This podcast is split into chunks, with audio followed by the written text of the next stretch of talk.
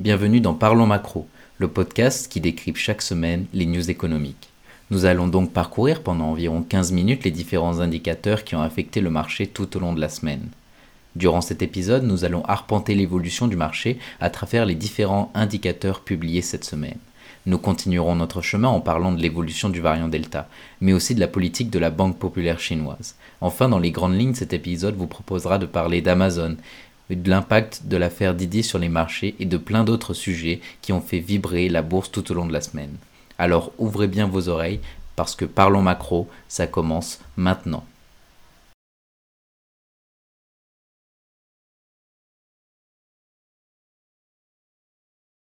Lundi, les indices actions européens ont fini en hausse. La confirmation de l'embellie économique sur le vieux continent et la perspective de voir lever les dernières restrictions sanitaires au Royaume-Uni ont fini par l'emporter sur les craintes liées aux variants Delta du coronavirus. En ce jour de clôture des marchés aux États-Unis pour cause d'Independence Day, les indices européens profitent ainsi probablement de la forte croissance de l'indice PMI composé du secteur privé de la zone euro en juin, la plus forte croissance enregistrée depuis 15 ans. En parallèle, les investisseurs s'interrogeaient toujours sur les conséquences que pourrait avoir la forte progression du variant Delta du Covid-19 sur la reprise économique. Pour revenir sur la zone euro, le PMI composite de l'activité globale est ressorti à 59.5 et le PMI service est inscrit à 58.3 contre 55.2 en mai. De plus, l'indice Santix, qui mesure le sentiment des, investisseurs, a atteint son plus haut niveau depuis février 2018 il est ressorti à 29,8 en juillet après 28,1 en juin.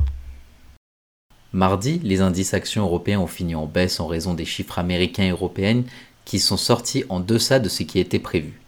À la suite de la publication de ces chiffres, les taux se sont resserrés, montrant que la reprise de l'économie était encore loin d'être faite. De plus, les investisseurs ont calmé leur optimisme en raison de la propagation du coronavirus en Europe. Certains pays ont d'ailleurs renforcé leurs mesures sanitaires afin de lutter contre le variant Delta. À tout cela s'ajoute l'échec des négociations de l'OPEP+. Les pays producteurs de pétrole et leurs alliés ne sont pas parvenus lundi à se mettre d'accord sur une augmentation de la production à partir du mois d'août. Par conséquent, les prix de l'or noir ont continué de grimper et ont pesé sur les cours des actions avant de se retourner subitement à la baisse en début d'après-midi. Enfin, les indices actions américains ont évolué en baisse. Après le long week-end d'Independence Day, les intervenants ont semblé décidés à prendre quelques bénéfices suite à la litanie de records qui avait été inscrits vendredi dernier sur les marchés financiers. Ce mercredi, les indices actions européens ont fini en hausse, mais les investisseurs ont fait preuve de nervosité en raison de l'essor du variant Delta à travers le monde. De plus, la fermeture des marchés européens est intervenue à quelques minutes de la publication du compte-rendu du dernier comité de politique monétaire de la Fed. Les investisseurs ont donc cherché à établir dans quelle mesure l'opinion de ses membres sur la pression inflationniste a pu changer et espèrent que ces minutes leur apporteront des éléments nouveaux sur l'évolution possible des rachats d'actifs de la Banque centrale. Enfin, en Allemagne, la production industrielle a diminué contre toute attente au mois de mai accusant une baisse de 0,3% d'un mois sur l'autre selon les statistiques dévoilées ce mercredi par l'Office fédéral de la statistique. Ce jeudi, les indices actions européens ont fini en baisse au lendemain de la publication du compte-rendu de la dernière réunion de la Fed, et alors que les inquiétudes concernant le variant Delta Covid-19 s'intensifient. Concernant la BCE, Banque Centrale Européenne, la Banque Centrale s'est fixé un nouvel objectif d'inflation et a annoncé vouloir intégrer la lutte contre le dérèglement climatique dans sa politique monétaire. Un double virage stratégique inédit dans une institution qui cherche à renforcer sa crédibilité. La nouvelle stratégie renonce à viser un taux d'inflation dans la zone euro proche de mais inférieur à 2% une formulation qui donnait l'impression à certains que la Banque centrale européenne s'inquiétait davantage d'une croissance des prix supérieure à son objectif qu'inférieure à celui-ci. L'inflation mesurée dans les 19 pays ayant adopté la monnaie unique n'a pas atteint durablement 2% depuis près de 10 ans. Le Conseil des gouverneurs de la Banque centrale européenne a estimé que viser une inflation de 2% à moyen terme est le meilleur moyen pour garantir la stabilité des prix. Si la Banque Centrale Européenne rappelle que la politique de taux reste l'instrument principal de politique monétaire, elle indique que la forward guidance, les achats de titres et les LTRO, Long Term Refinancing Operation, resteront dans la boîte à outils de la BCE tant que l'on restera dans une politique de taux bas.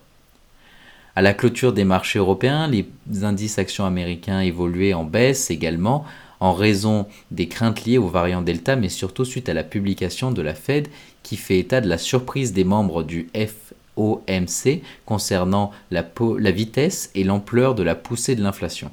Certains membres s'attendent notamment à ce que les conditions pour commencer à réduire le rythme des achats d'actifs soient réunies un peu plus tôt que prévu précédemment.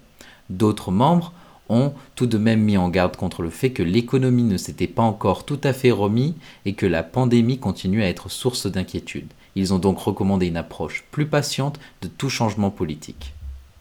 Enfin, vendredi, les indices actions européens ont fini en hausse, après la forte baisse du jeudi sur fond d'espoir de reprise économique. La déprime des investisseurs de jeudi était liée à la crainte que la propagation du variant Delta, plus contagieux que la version d'origine du Covid, conduise à, un reconfinement généralisé dans les pays où la vaccination s'est imposée. Côté Brexit, le Royaume-Uni est tenu de verser 47,5 milliards d'euros à l'Union européenne dans le cadre du règlement financier. Et côté Banque centrale européenne, les membres du Conseil des gouverneurs ont débattu de l'éventualité d'une réduction des achats d'obligations sur les marchés lors de la réunion de politique monétaire de juin, avant de s'accorder sur le maintien d'un niveau élevé de soutien. La BCE a de plus relevé ses prévisions de croissance et d'inflation dans, dans la zone euro à l'issue de sa réunion de politique monétaire, tout en s'engageant à maintenir un soutien massif au crédit et à l'activité. Enfin, pour terminer, les indices actions américains ont évolué en hausse grâce au secteur de l'énergie et des bancaires. Si la forte progression du variant Delta inquiète toujours, les opérateurs profitent de rachats à bon compte. De surcroît, cette menace pourrait inciter la Fed à temporiser sur la question d'un futur resserrement monétaire. Maintenant, continuons avec des news un peu plus générales, et surtout avec le variant Delta qui a fait énormément bouger les marchés cette semaine. En effet, au Japon, l'état d'urgence a été déclaré ce jeudi en raison de l'augmentation des cas de Covid-19 et a ensuite interdit tous les spectateurs des Jeux olympiques d'été à Tokyo. Les organisateurs avaient pourtant déjà interdit les spectateurs internationaux et limité les événements à 50% de leur capacité. Pour rappel, environ 25% seulement de la population japonaise a reçu ne serait-ce qu'une injection de vaccin contre le Covid-19. Enfin, pour continuer, Pfizer et BioNTech ont annoncé jeudi qu'ils développaient un vaccin de rappel Covid-19 ciblant la variante Delta du virus et que les essais cliniques de ce vaccin pourraient commencer dès le mois d'août. L'efficacité du vaccin a diminué 6 mois après la vaccination au moment même où la variante Delta devient la variante dominante. Une troisième dose peut être nécessaire dans les 6 à 12 mois suivant la vaccination complète.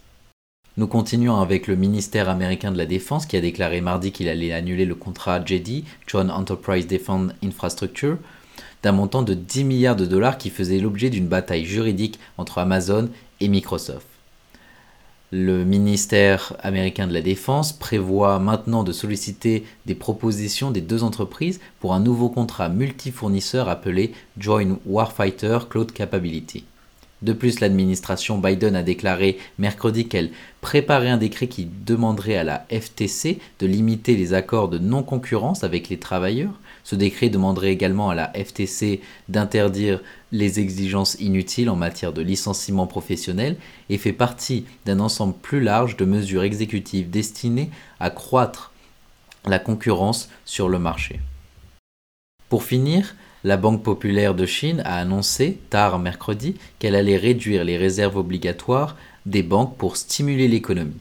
Le pays réduit son taux de réserve obligatoire pour la première fois depuis avril 2020, après que les ventes de voitures particulières en Chine ont chuté de pratiquement 15% en juin par rapport à l'année précédente selon les données préliminaires.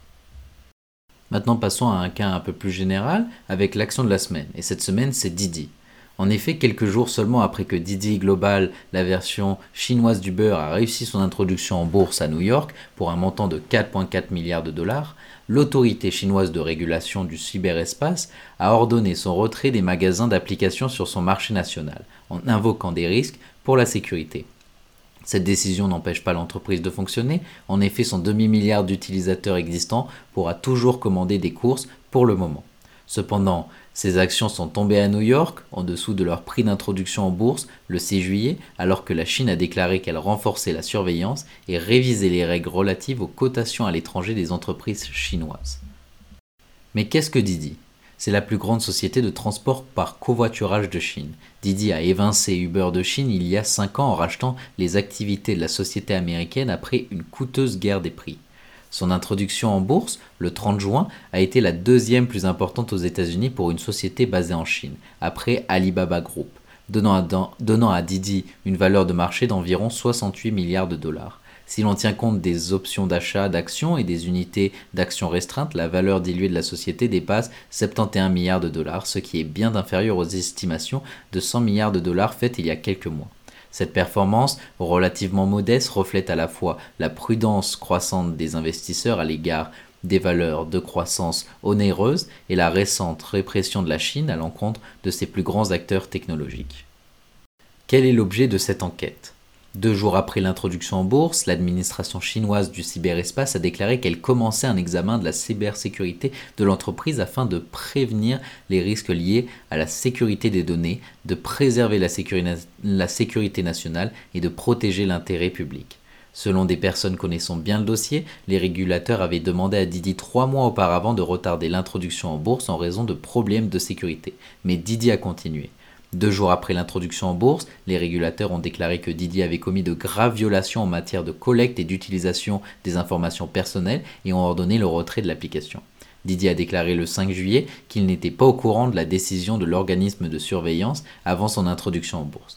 Il n'y a pas de détails sur ce quoi porte précisément l'enquête, ni sur le moment ou le lieu où les violations présumées se sont produites, ni sur l'éventualité d'autres sanctions. Y a-t-il des indices?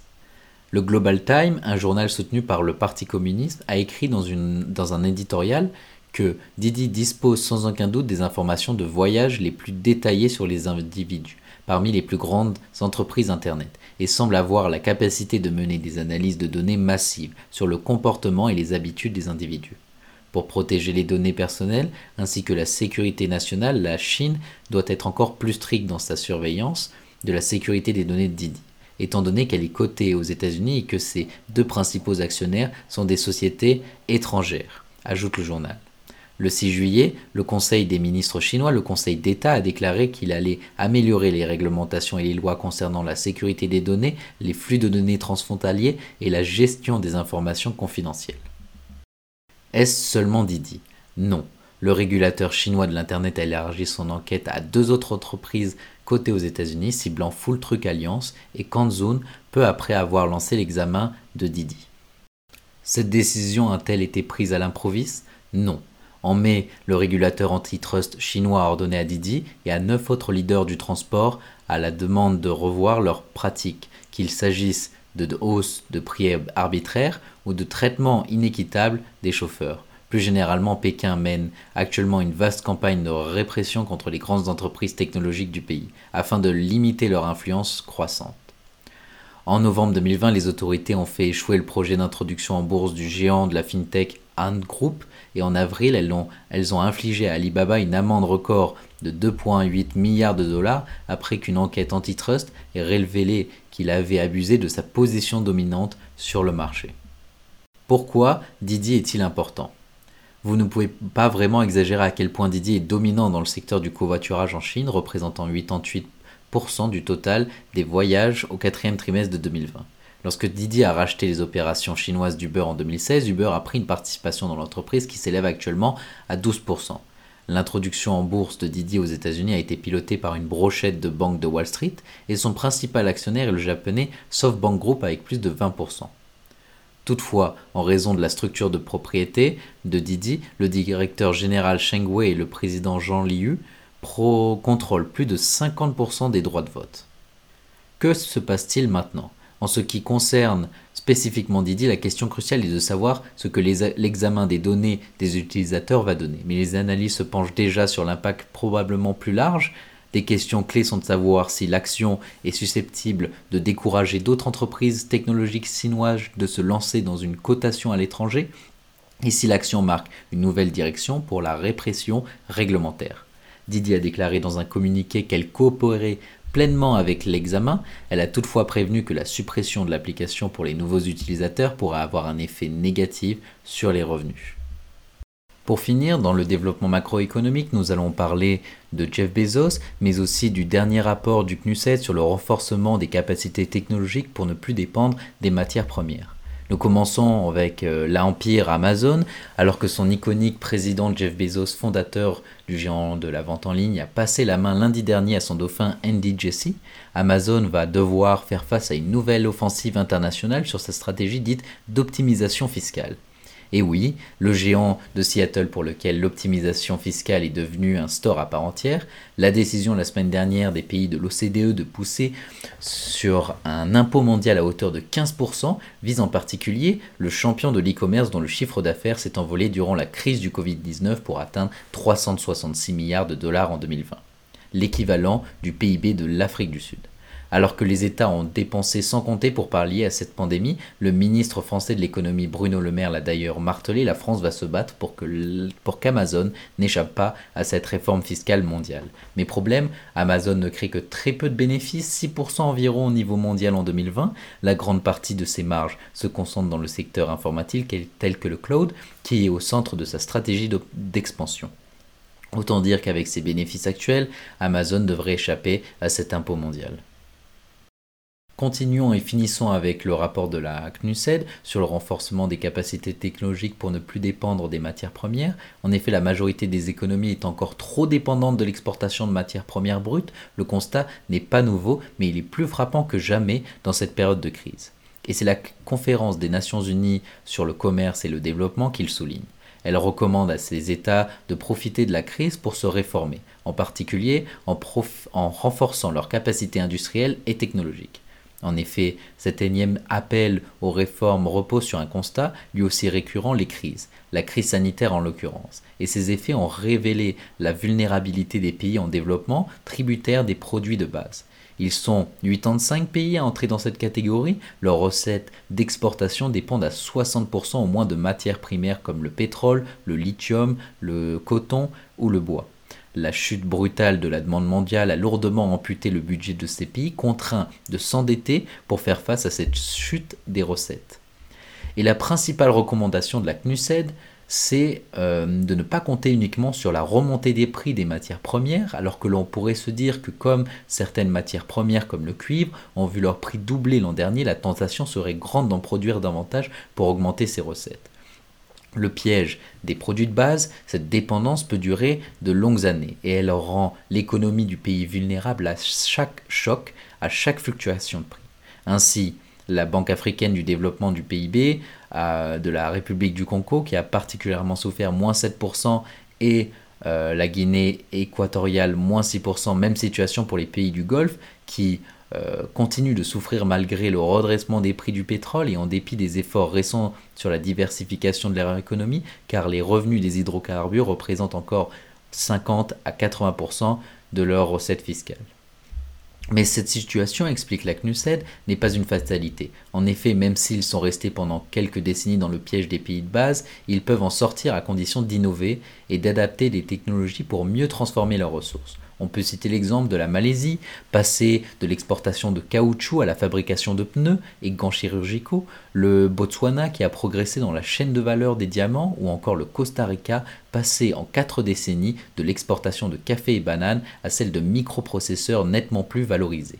Cela s'est fait à chaque fois avec une impulsion politique forte et avec, cela va de soi, une vision de long terme des gouvernements. Le problème est que tous les États ne peuvent pas envisager aussi facilement un tel changement. Très souvent, il faudra un apport extérieur, financier, mais surtout technologique.